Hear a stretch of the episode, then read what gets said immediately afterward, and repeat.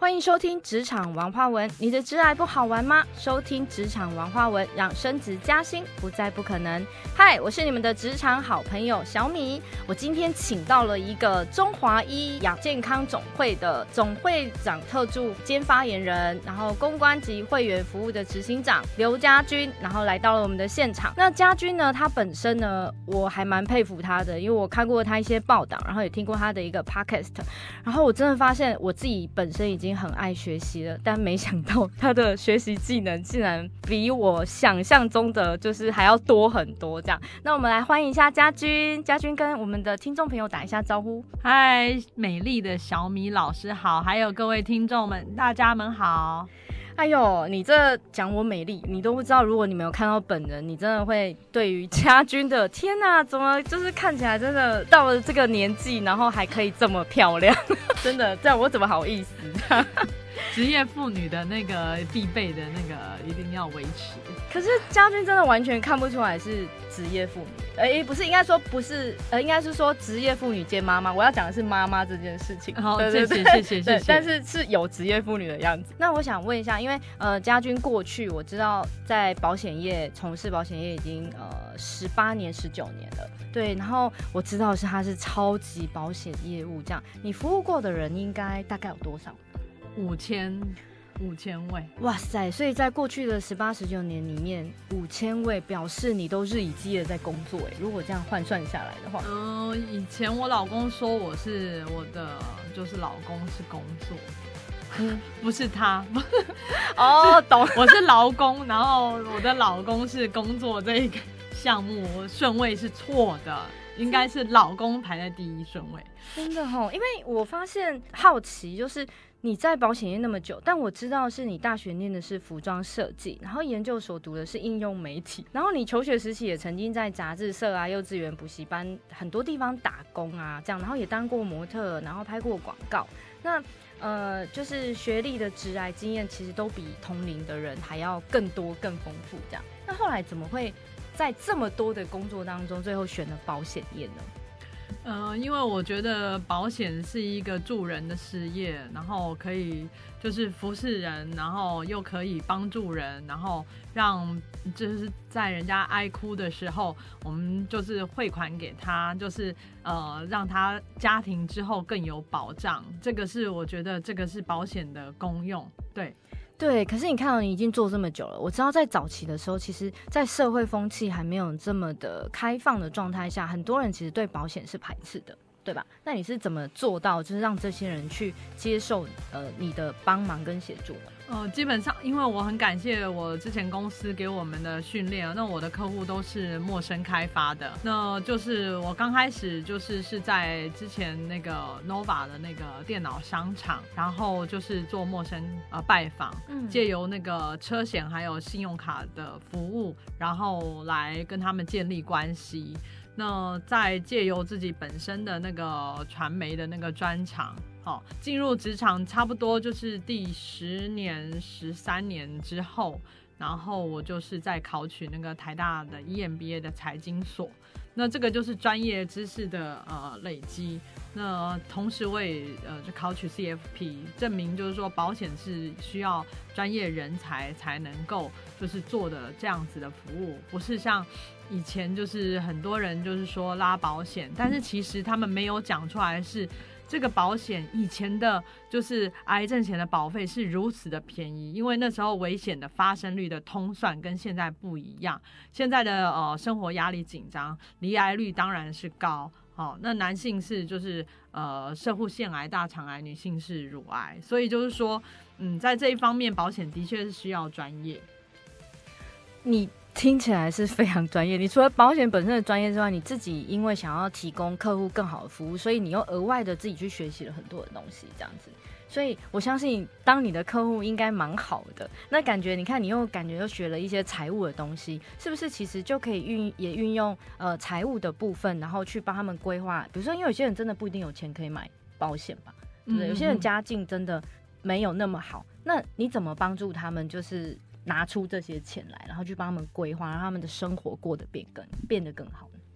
呃，其实我是说，保险的话，如果以公共卫生的领域来讲的话，我们是要消灭一切的健康不平等。那如果以保险的那个角度的话，我们就是要增加就是大家投保的可进性。嗯，如果大家那个对于人寿的保险，它的那个投保的那个保费的金额哦，你会觉得有负担的话，大家可以用产物保险一年一期。但是产物保险就是一分钱一分货，就是它不保证续保。我就像我们这一次防疫险，已经今天算已经突破两千亿了，所以就是说，所以就是说，就是说，它这保费便宜，一年一千块左右或不到一千块，嗯哦，那那就是说，它可以在你哦，就是它可以理赔健康，然后产物或财产，然后也有是重大疾病的哦理赔。那我相信大家现在。哦，我是说，大家如果就是在理财观念上，一双鞋都买两三千块，一年两三千块的产物保险的保费，然后可以分担家里的呃，就是呃，在风险来临时可以抑制损失的话，或在就是在损失上面减免。的话，那不是很好吗？哦，就是像大家就是说，我们在以风险的概念来讲的话，一人中风，全家发疯。如果你没有保的话，发疯的是家人，你自己也过不好。嗯，对，所以这个就是风险之前的预防和规避。好，那当保险是在是在风险来临的时候启动它保险这样的功能，可以抑制，然后减少我们的损害。也就像车险或者说防疫保单提供的这样的功能，在我们没有办法上班的时候，提供就是说一笔资金，然后来协助我度过这段期间我没有薪资的时候做的薪资补偿。嗯，所以家居的意思是说，不管再怎么样再怎么样，你最少最少都要买个产物保险。就是我在没经济上比较没有那么宽裕的情形下，是是是，哇，我觉得这个讯息还蛮重要的，对对对，真的可以让我们的那个听众朋友可以去思考。那家具，我想再问一个问题哦，我相信因为保险业其实也蛮竞争的，就是蛮多人在做的，那你怎么？我我知道你是超级业务啦，就是真的也 也，你看五千人呢，真的很多，那你呃。我想问一下，说你觉得保险从业人员需要具备什么样的特质啊？我觉得需要有鸡婆，然后最重要是要有爱心。就是当一位就是客户来找你的时候，就算你不能亲自服务他，然后你也可以转介你的下线或者是同仁，然后帮助他，就是来提供报价或者是说呃理赔上面的服务。对，就是让就是让客户就是呃有那种暖心，然后他就会提供转介绍，就像我们去诊所嗯一样，就是说我们各科我们很像是加医科，好，就是我们统包所有的呃就是保险的那种商品就是业务。那那我觉得保险从业人员就是可以判断，哎，我我们就是这个客户他是需要。有什么样的背景的服务？比如说他家里的人都罹患重大疾病或癌症，那我们就要看，就是说他是不是本身也有要规划，要不然就是说他的风险的危险的因子会比一般人来高。嗯，对。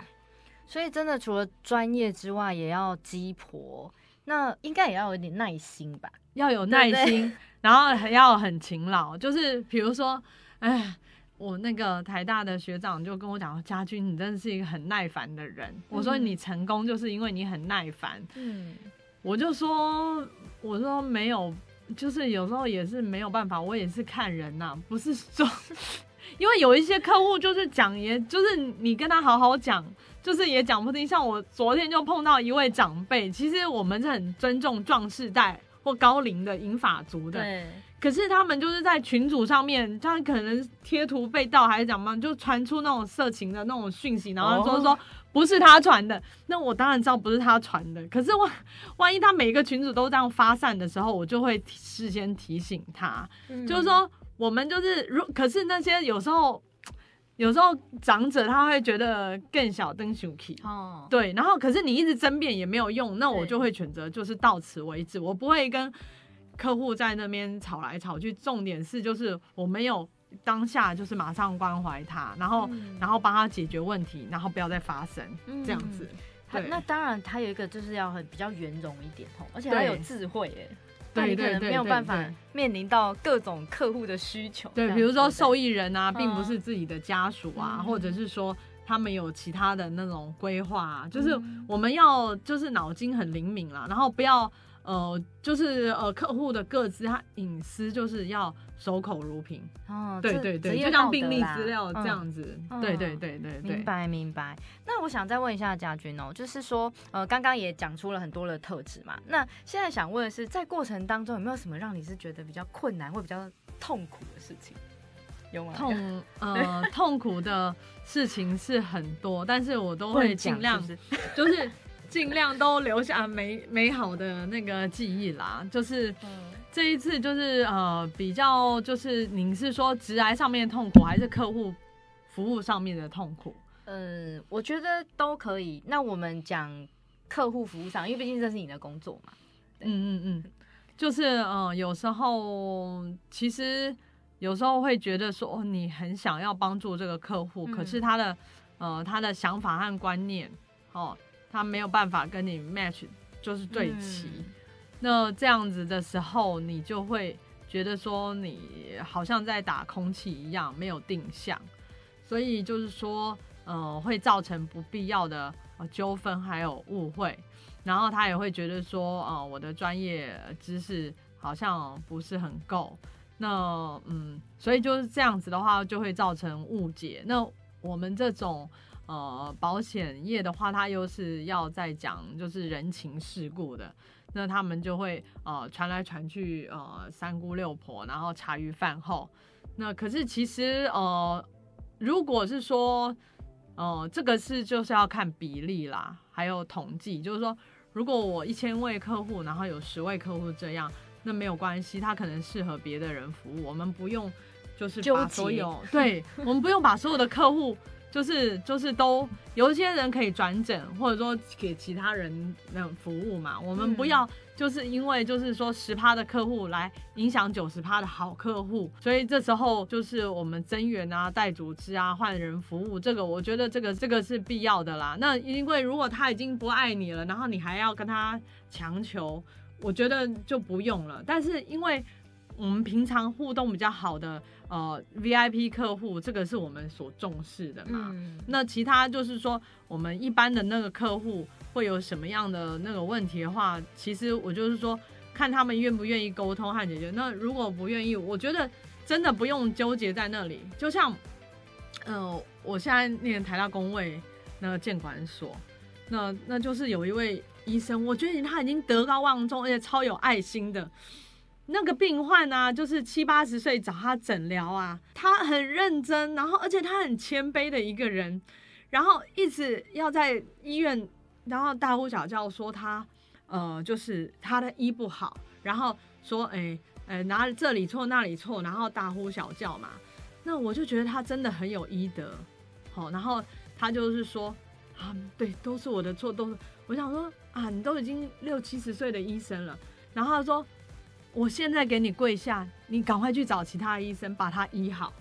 他真的跪下来了。然后我想说，他在哈佛念书，他都的博士都跪下来了。嗯他也是我 E EMBA 的学长。然后我就说，像我们这种，我们都还在学习的路上，那有什么就是过不去的呢？就是我们赶快请他。就是给别人服务，这样就好了嘛。就是你就不要跟他就是硬碰硬。对对对，所以其实刚刚这样子听下来，除了刚刚的呃之前说的那些特质之外，我刚刚发现就是嗯，你要有那种马上调试好的这种能力，哎，就是调试自己的心态啊，不管是转念啊，或者是可能让自己正向啊，就是有没有遇到挫折，然后马上就哎、回弹了。其实我们叫复原力啦，我们叫复原力，就是其实家军的复原力是蛮好的。对，然后嗯在刚刚的谈论过程当中，我也发现你的时间管理应该蛮好的，因为你要哦服务很多人。对，然后各种问题一直进来，那你怎么去做一个取舍？因为刚刚你有提到，就是可能 VIP 的客户，对不对？好，嗯，那 VIP 的客户，因为当然那个是 VIP 嘛，不然怎么叫嗯 VIP 呢？那我们当然可以理解，就是他的贡。献度会比较高啊。但但我相信家军其实对每一个人的服务都是一样用心的。对对对对，这这个这个，我想，因为我刚刚发现他的人格特质其实应该是对每个人都是平等的对待，因为他真的好有爱，我在旁边都有感受到 爱的能量。没有啦，谢谢啦，有啦，真的。有，就是因为有人会看那个啊，感觉啊，嗯因为我们就是接受采访，就是可以帮助像我们一样有这样困难的人嘛。嗯我们是要来安慰别人的，用自己 自己的眼泪来安慰别人。哎，也不用这样，我们也可以 就是欢呼，我说喜极而泣啦。对，OK OK，很棒很棒，对对对对对正，向力，对是是是是家军真的还蛮正向的，难怪他可以撑过了十八年的这种保险的生涯。可能我相信过程当中一定有遇到让你真的不是很很顺利的事情，啊，好那那那太多了。但但他一定是你的养分啦，就是在你的经历当中啊这样。是是，因为我真的发现家军学好多东西哦，你自己跟跟听众说你学了什么，你真的好强哦。就是除了自己本科设计呀，其实对啊，我我以前是念服装设计系的，然后我念过复兴美工嘛，嗯就国画、水彩、素描是最基本的嘛蛮。强的啊。然后我是美美工科嘛，嗯在就是呃，我觉得因为我们天河的那个老师很优秀啦，那我本身也喜欢画画，嗯，那后来变成讲话，就是因为 因为啊、发现学费真的是太贵，我父母真的是吃不消。嗯。哦，然后一一张纸就要四十五块，在 在二三十，就是在二十年前没有到三十，对对对，然后然后就就为了家计嘛，然后想，然后我国中毕业就开始打工，做了很多啊补习班老师啊，就像刚刚小米主持人然后讲的这一些呃，在展场当主持人啊，还当过模嗯特啊。对啊，对啊，对跟周润发、萧蔷啊、陶喆 然后然后都是为了要就嗯都是为了要就是帮助家里嘛，然后嗯所以我就是会有很强的那种复原力，那那就是好，然后在美美工艺术上面是这样子，那我也拿过实践的那个楷模的奖学金，嗯，好，然后设计也有得奖。后来就觉得说，毕业的时候，我本来是在那个《L》杂志打工，然后我对觉得哇，那个薪资收入真的是，呃，我可能就是要再去，呃，就是做业务的工作才有办法 cover，就是我以前花父母那么多的那个嗯费用。对，那所以就是说我后来就是选择就是保险业，然后这样轻资产的那个行业，我们不用就是什么。呃，就是买什么货啊，然后什么厂房啊、租啊，然后人事费用，对。那后来就是接着我在保险业做了一年多以后，呃，我马上就考那个台大，就是台艺大的应用媒体研究所，因为我本来想说要当记者，然后发发掘社会不公义，社会线记者，然后或或者有这机会也可以当主播。可是后来发现，啊，真的他们的那个收入就是没有办法，就是呃 cover，因为我后来没过多久我又结婚了，我跟我老公相亲结婚，好，然后后来才会去选择保险业，然后作为。就是客户服务，对，还有嗯专业知识的累积，对啊，那这是前面的，那真的跳蛮多产业的。然后可能会不会是因为我感觉你对很多事情都很有兴趣欸？嗯嗯嗯，是不是所以才杂家，可是其实现在这社会也蛮多需要是通才嘛，你其实你的技多不压身，通识教育，对对对技，多不压身嘛，对不对？太好了，那我想问最后一个问题哦，因为你这样听起来你的工作真的非常的忙碌啦，吼。嗯像像是不是呃，你们不是都会有那种奖励吗？就是如果因为我相信你是超级业务员，哇，你应该每次都是有那种出国旅游的机会，被公司奖励出国旅游对嘛。对，那你现在就是我听说，就是你出去的时候呢，你都会在工作，你根本没在玩。真的，我呃，其实这一段期间我觉得蛮好的。我会看路上的风景，我会看太阳，我会看鸟语花香。呃，我之前就是在工作的时候，我没有办法，就是我一直在，因为如果是在美国的话，我就是要一直处理，就是说台湾就是时差上面，就是工作上面的问题，大大小小巨细靡遗。然后我们有就是车险、产险，就是还有个人的那个保单的一大堆客户的讯息嘛。我甚至住了很高级的饭店，我也没有出去玩，我就是一直在念书，然后搞东搞西，然后搞论文。所以你对出去了那么多国家，然后没有看过风景，这样没有，我也不，因为我也不喜欢拍完美照。然后我觉得就是我觉得公司请我，我就是要把事情做比别人还要好三百趴，这个才是就是人家请我的价值。那我现在就是现在就是整个就不一样，感觉就是嗯，应该要为就是自己还有真正为客户活，因为跟客户就是聊天、吃饭、讲话的，我可能还在看一大堆公司的事情，这样子有够不专心的。那我觉得，呃，我觉得现在是一个新的开始，然后也是一个翻转。我觉得也是，呃，我自己在人力资源分配上，或者说我职涯的训练上面，我要交给更多下面人，我要赋权还有赋能给下面人，不是自己全部揽在身上做。因为我自己做可能就是做不好，开不了一个大公司。那我们教教会下一代传承的话。那那就会服务更多的人，才能够实现保险的精神。嗯，所以真的家军真的是用生命在工作哎。呃，应该是因为我几乎都待在办公室到九点十点，还乐此不疲，然后。小孩子还要来，就是来上来，然后妈妈要下班喽。哇，那你老公真的很伟大，我真的觉得成功的女人的背后真的有一个很支持她的。我觉得我婆婆更伟大，因为我不是标准的媳妇，因为我婆婆真的是很伟大。然后我妈妈也是，我他要跟我讲话，我都是手举起来，麻烦你先不要跟我讲讲话，因为我我会算错，我数字会算错，或者是说我手上这件事情还没有处理好。所以真的要成就这样这样子的状态下，真的需要很多人的支持吼。对对对，蛮感谢上帝的，谢谢谢谢，太开心了，真的有太多聊不完，因为我真的好多还想问，但碍于时间的关系，没关系，我们可以再请家军再来一集这样子吼。那请职场的小伙伴们一定要持续的锁定我们的职场文化文，让升职加薪不再不可能。我是你们的职场好朋友小米，我们下次再见，拜拜，拜拜。